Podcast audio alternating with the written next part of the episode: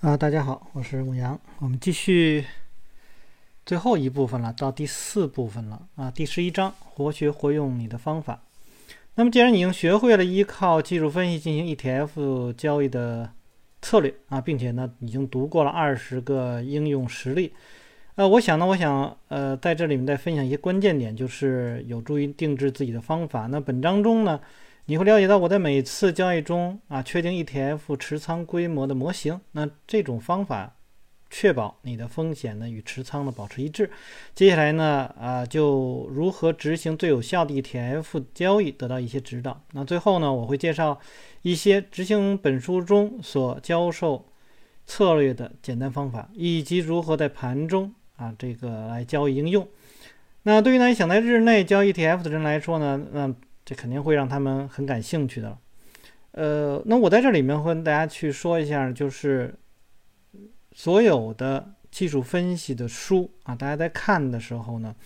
都需要去看一下它有没有这种持仓，就是说你的头寸的大小应该怎么样去定，你的风险怎么样去定，呃，如果没有的话呢，那么这本书就只能当做是一种方法。啊，就是说，哦，我知道，这个世界上有一些人是用这样的一种方式来交易，但是呢，这样的书呢，通常来说呢，它不够完全，啊，那么，呃，一般来说，如果说真正做交易的人去写书的话，那么他会告诉你一个整个的这种框架，也就是说，需要你只了解一下啊背景。啊，那么你的方法在什么样的情况下去使用，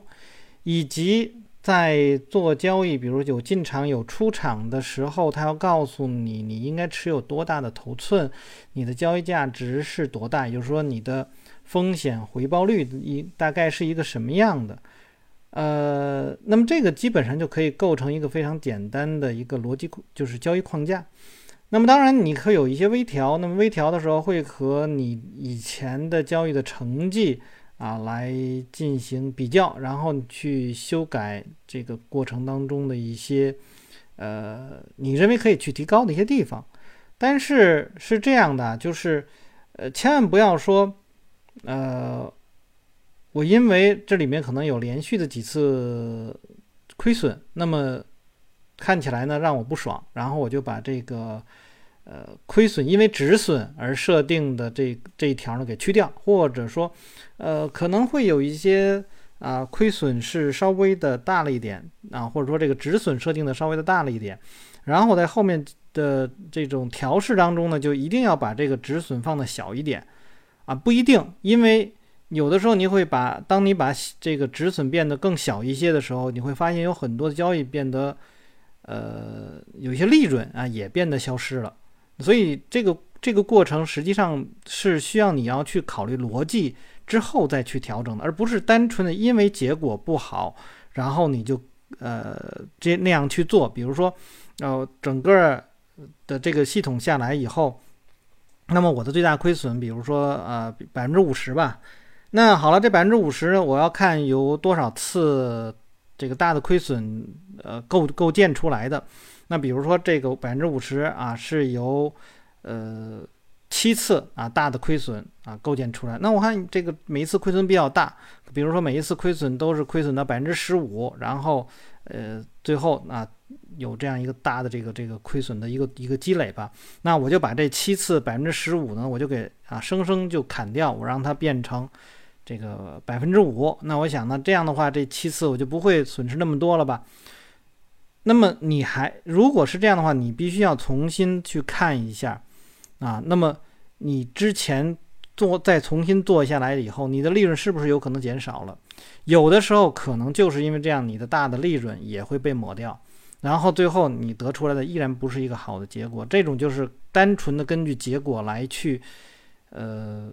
定你的这个策略，然后会得出一些不好的结果啊！就是因为我自己遇到过这样的情况。那么，当然，如果你写成程序化的话，你就会会发现呢，哎，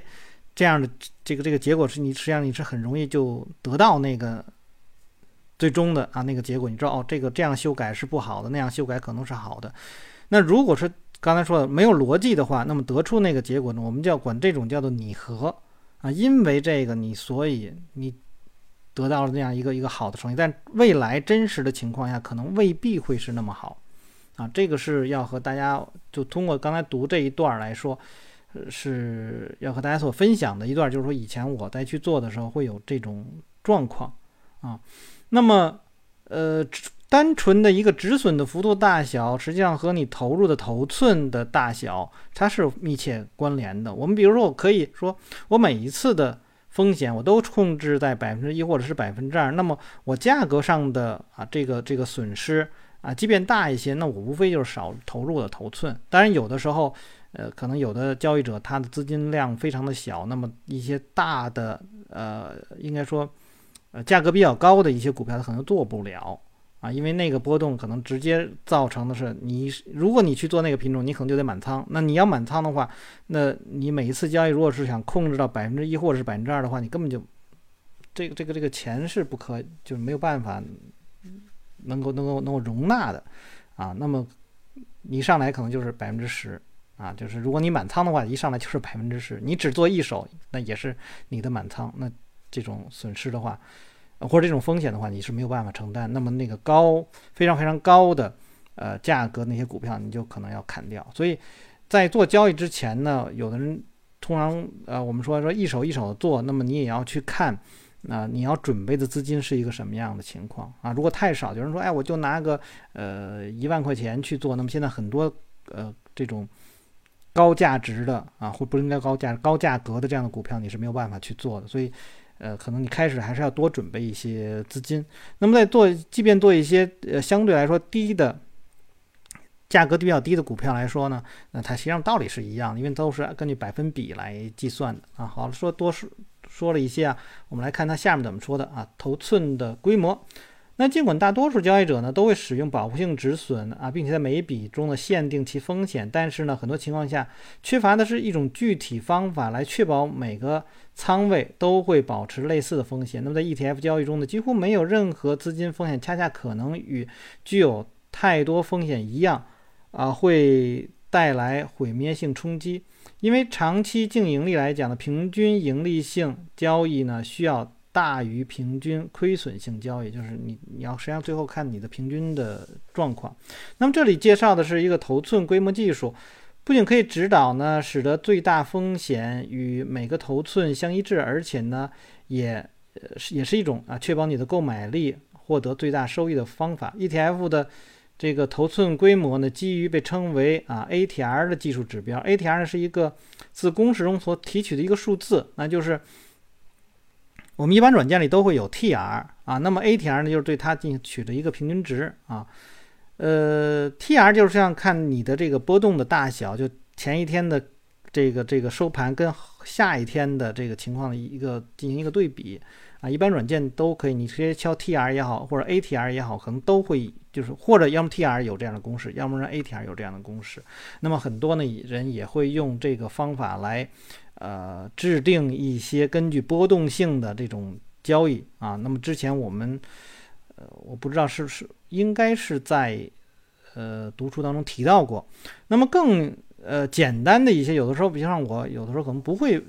用这种计算的模式，那么我可能会在我们之前所读过的。啊，混沌操作法当中的拇指线啊，可能会使用那个。那么再早以前，可能没有在现在大家所听的喜马拉雅上不那些录音，不知道现在还有没有了。就比较早了的时候，我我读过一本，就是戴尔·固比他所写的那个《趋势交易大师》，那里面呢啊有一个倒数线啊。当然了，就我自己来讲呢，我还有一个呢，也是叫也是叫做拇指线，实际上是和。啊，混沌操作法当中的拇指线和这个固比的这个倒数线，呃，取决它们中间的啊，也是利用那样的一种一种方式来来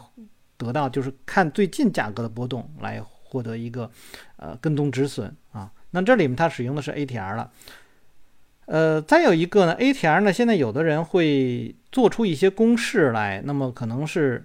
呃，就是直接是用，就是你在那个。你的主图上面，然后就会有一个可能这种水平折线的那样的一种方式。那我建议大家呢是不用那种公式类型的，就是 ATR 止损啊。如果你用的话，你要用的话就用划线，或者你自己去计算出来。因为公式的那个，呃，有一个问题，就是如果它在趋势当中没有问题，但如果说它是在一个极端的价格，比如说啊，价格回落，回落到一某一个位置，然后呢，这开始向上，然后你会发现那公式画不出来那个止损位啊。呃，这个是大家要注意的。那么另外一种就是直接把 ATR 呢是就变成不是那种断断续续的那种公式，而是变成整个就不管呃价格在上涨还是下跌，那么它的这个就是它构成了一个通道，那么上面也有，下面有那种的是可以去使用的啊啊。我们再回到这个书上啊，这个说的可能有的朋友如果对这个东西不熟的话，就觉得晕了啊。我们还回到这个书上。呃，那么说这个正如其名，这个暗含的啊，真实波动这个值啊，表明呢是一只股票的平均每天波动多少点，包括缺口。呃，例如呢，如果说石油服务控股公司存托凭证，这个 OIH 的 ATR 是二点五，那么任何一个交易日盘中低点和高点的平均。这个这个差啊，就是包括这个开盘缺口，那就是二点五个点。ATR 值越高呢，ETF 的这个波动性就越大。一些交易者呢，完全基于股票或者是 ETF 的 ATR 来调整头寸，但是呢，这样的并不够。价格较高的 ETF 或者是这个股票，通常比价格低的股票或者 ETF 具有更大的波动性，这一点不足为奇，因为存在很多啊低 ATR 值的 ETF。但呢，这是它由于它们呢也在很低价格上交易，因此呢，完全基于 ATR 设置头寸规模并没有充分的依据。如果你将 ATR 头寸规模模型推进一步，考虑 ETF 的价格因素，那么你不仅会知道 ETF 的波动性，而且还会知道相对其价格的波动性。之后呢，你可以使用这些信息啊，呃。相对于所需要的资金量，ETF 有可能产生多少利润？呃，相对于具有低比值的 ETF 来说呢，具有高比值的 ETF 会自动更好的利用你的购买力啊。下面是头寸规模的公式：最近十个交易日的平均收盘价除以五十日 ATR，那么等于规模比值。那这个是一个用了一个长期的平均值来计算的。那么就把一些啊波动、短期波动的噪音就给屏蔽掉了啊，这个是一个挺不错的一个方式。那么我对于上述公式进行进一步解释，你需要知道为什么我用十日平均收盘价而不是最近的收盘价，并不只有用单一交易日 ETF 的 ATR 与市场比较。那我观察过去十个交易日的平均收盘价，这有助于消除价格异常啊，就是那些毛刺。刚才我说的，啊，在某个。特殊交易日出现巨大缺口时，可能出现价格的异常。过去十个交易日平均收盘价恰好与 ETF 当前十日算术移动均线的值啊完全相同。关于方程中的 ATR 部分，请注意，我计算过去五十天的真实移动平均值。尽管很多技术分析师可能使用较短的，但是你的目标是再次消除任何不规则的波动，那么它们的出现可能是某个交易日。新闻事件的结果，ATR 是大多数啊这些平交易平台都可以轻松计算出来的一个指标。这里有一个使用该公式计算的实例：二零一七年七月二十三日，啊 SMH 啊收盘价是三十八点三二，那么其之前的十个交易日的平均收盘价呢是三十八点一四。那么其五十日 ATR 呢是零点七八，使用这个头等规模的公式，你可以得到这样的一个结果：三十八点一四除以零点七八等于四十八点九。四十八点九的结果呢比较符合标准，因为该公式呢通常会产生一个介于三十到一百的数字，价值越低呢 ETF 的与其相关波动性就越强，价值越高呢与其相关的波动性就越弱。如果相同这个板块指数中几个 ETF 产品。呃，系具有类似的图形，那么你要选择比值最低的那个。那么，因为在使用相同数量购买力情况下，你可能产生较大的利润这个潜力。因为较低数值可以转化为相关价格的更大的波动，所以呢，你必须依据每只 ETF 的波动性调整股份规模，从而控制风险。当研究下面的指导规则时呢，那么你可能要调整它们。以适合你个人的风险承受水平。如果你的首要任务之一呢是亏损月度以月度最小化来实现每月稳定回报，你可能会采取保守的这个操作。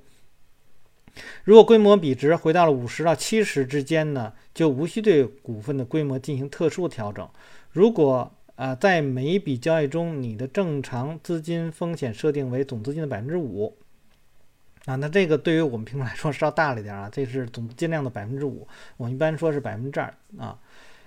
那么你要买入或者是卖空相应数量的股份来匹配这个资金风险。对于一个十万美元的交易账户来说，那么你可转化为五千美元的 ETF 头寸。一般来说呢，啊，这个诸如这个标普五百啦、SPY 或者纳斯达克的这个 QQQQ 这些呢 ETF 会落入该区域内。那如果规模比值低于五十，减少你总头寸的百分之二十五，也可以啊，按相同比例增加保护性止损位的距离。例如，如果你想每笔交易正常的资金呢，这个风险是百分之五，那么规模比值为四十的 ETF 需要你的头寸减少到这个资金账户的百分之三点七五。由于较高的波动性，较低的股份规模可以使得较高。波动性风险受到控制，这是为止损提供更大的回旋余地。如果你的正常止损呢是这个超过进入交易时价格的百分之四，那么你就会允许百分之五的止损位。那最终结果是呢，与较低这个波动性头寸具有相同的整体风险。那么比如呢，这个 FXI 就是新华富时啊二十五指数和呢 OIH 这样的 ETF，通常属于这一类，就是波动这种比较小的了。低波动性的了。那另外呢，ProShare 产品系的大多数杠杆 ETF 也都在这个范围内。如果规模比值大于七十五，你要增加股份规模百分之二十五来弥补低动低波动性。以每笔交易资金风险百分之五啊这种基准来算的话，那么你会让风险高达百分之六点二五。如果这个不这样做，那也会获得利润，但是不会产生足够多的利润，就是你进的这个资金量太少了，因为你波动很低。那么你到百分之五来讲呢，那一般来讲可能会有相对来说比较大，变成比较大的这个风险了，呃应该说变变变成比较大的这个波动了，所以你可以使用更多的资金来进行交易。好，那诸如太多多这个大多数的固定收益债券 ETF 呢，波动更缓啊，也是属于这一类的。然而呢，它们呢也不可以被忽略，因为大量的股息分派呢也可以降低啊，弥补波动性的这种降低。需要注意的是呢，上述指导规则呢只是指导规则，它并不是通过高这个科技的数学算法来得到的。然而呢，他们对于各类 ETF 交易的这种多年实践呢，那就是在这个范围里头。那我发现，对于每个头寸最适合于啊这个类似维持类似的风险，这与 ETF 价格和波动性无关。那我们在除了说简单一点，因为它这个这个挺挺绕的了。那么首先你要先知道一个规模比值啊，这个实际上是我在读这本书，因为我读的时候也是第一次看啊，跟大家现在听的时候是同样的。那么这个规模比值是以前我没有遇到过，一般我遇到的这种 ATR 呢，就是去计算它的一个一个波动这个比率啊，然后呢，我可能会使用两倍的 ATR 来做这个止损啊，或者是，一般都是用用这种来做止损吧。那还有一个呢，就是我觉得，呃，两倍的 ATR 有的时候，如果大个这个这个价格波动比较剧烈的话，那实际上两倍的 ATR 往往会被触及，就反向的这种触及。有的时候你要使用三倍的 ATR，又觉得哎呀太远了。那么那个，呃，你每一次进场的资金呢就非常非常的少啊。那么，呃，所以我有我会根据什么呢？就是，呃。比如说我们做趋势啊，那么就会考虑啊前面的低点啊一个自然形成的一个低点来作为我的跟踪止损的地儿，然后再形成一个更高的低点，那我就把止损放在那儿，然后我去比较啊这个 ATR 和就是这个我所考虑的这个止损位，那么哪个高哪个低，或者说距离我的头寸哪个近哪个远啊，那么呃在。整个趋势如果判断是刚刚启动的时候，我会设定那个比较远的作为我的止损；但如果说市场走的啊速度已经比较快了，那我会使用那个比较近的作为我的止损啊。这个是我常用的一个方式，但是呢，这就没有变得没有办法去用啊量化的方式来做，那么更多的是一种主观的方式去做。嗯，那么在这里面呢，它实际上就讲究的是，哎，这个止损。啊，和你当前的入场的这个位置有一个风险，那么这个这个风险和你要承担的，那它这里面讲的每笔呢是不超过百分之五，然后跟这个百分之五来去对比，然后获得你应该是投入多少的资金。那我们我一般呢，因为要考虑可能是多个品种，那我会设定在百分之二啊，因为大家可以看，我忘了戴尔过比是哪一本书里面他写过，呃，用百分之一、百分之二、百分之三、百分之五、百分之十。啊，这几几种方式来进行交易的话，那么会，呃，得到一个什么样的一个结果？就是多多少次连续亏损会让你破产，所以使用百分之二会更好一些啊。那么，呃，当然我们在之前也说过，读呃亚历山大·艾德他的那个以交易为生也好，或者是走进我的交易室里面，他不仅仅是要考虑到，呃。这个这个这个怎怎怎么怎么说呢？就是不仅仅是要考虑到，嗯，你的单次的啊这个亏损，还要考虑到你连续的这种亏损。所以它有一个百分之二啊的一个风险，还有一个百分之六的这个风险。你把这几个都放到一起来去综合判断，可能会比较好啊。呃，那么今天我们就先。读到这儿啊，所以这个实际上书本内容很很少，但是它涉及的这个比较重要，所以大家可以最好是你能看到这本书，然后把这段内容就是好好体会一下，我觉得它是非常重要的一点。那么大家对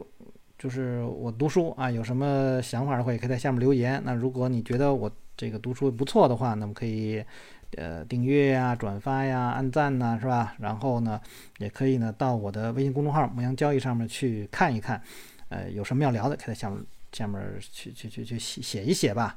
那么大家有一些更多的交流的话，可能会对每个人的这个提高有好处啊。我们下次再见。